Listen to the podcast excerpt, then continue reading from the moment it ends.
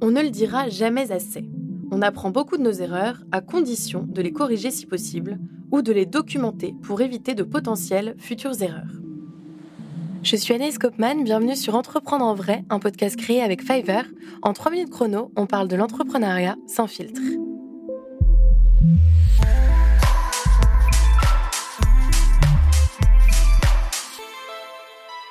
Ok, imaginons que tu fasses une erreur. Oui, oui, toi, qui fais pourtant de ton mieux. Inutile de te le rappeler. L'erreur est humaine et elle est inévitable, surtout si tu fais preuve de créativité. Je te précise qu'ici, on ne parle pas du moment où tu fais tomber ton café sur ton ordinateur, mais bien d'une erreur réfléchie, car issue d'une réflexion qui a bien eu lieu, mais qui a conduit à un résultat négatif. L'important n'est donc pas de craindre l'erreur à tout prix, mais de savoir capitaliser dessus pour continuer d'avancer en cumulant les apprentissages. Et pour ce faire, certaines startups, comme l'entreprise d'accompagnement de projets digital de Coding Machine, utilisent un outil appelé le post-mortem. Bon, si cette appellation paraît un peu lugubre, à première vue, elle est en fait porteuse d'espoir. En effet, le post-mortem est un bilan fait en équipe et il se fait aussi bien en cours qu'en fin de projet. Son objectif, c'est de revenir sur les succès et les difficultés rencontrées, mais aussi sur les erreurs effectuées lors du déroulement du projet. Et grâce à cet outil, vous vous donnez une chance de continuer à avancer, même s'il y a faute. Concrètement, pour réussir votre post-mortem, réunissez-vous d'abord avec les membres de votre équipe. Établissez ensemble un résumé de la mission du projet et de ses objectifs initiaux.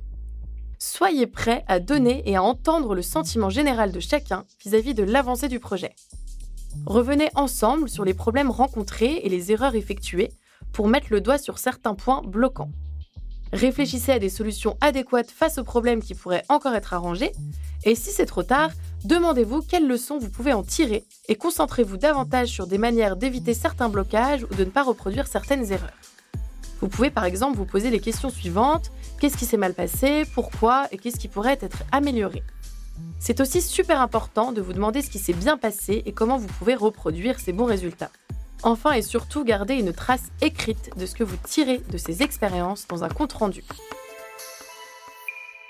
Sur son site, The Coding Machine conseille de faire une réunion post-mortem par semaine pour faire des bilans et des mises à jour régulières, à condition de respecter les trois règles suivantes. Parlez avec franchise des erreurs que vous avez commises ou des difficultés que vous rencontrez.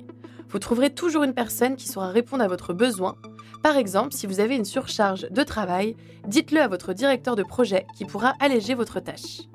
Ne cherchez ni coupable ni excuse, cela permettra de créer un climat de confiance.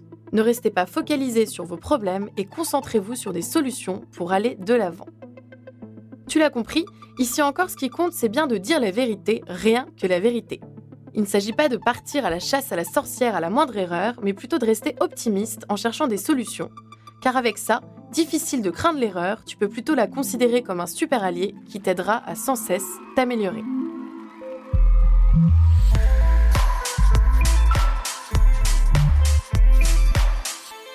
Entreprendre en vrai est un podcast Fiverr, la plateforme des services freelance aux entreprises en France et partout dans le monde. Il est écrit et présenté par Anaïs Kopman et produit par Bababam.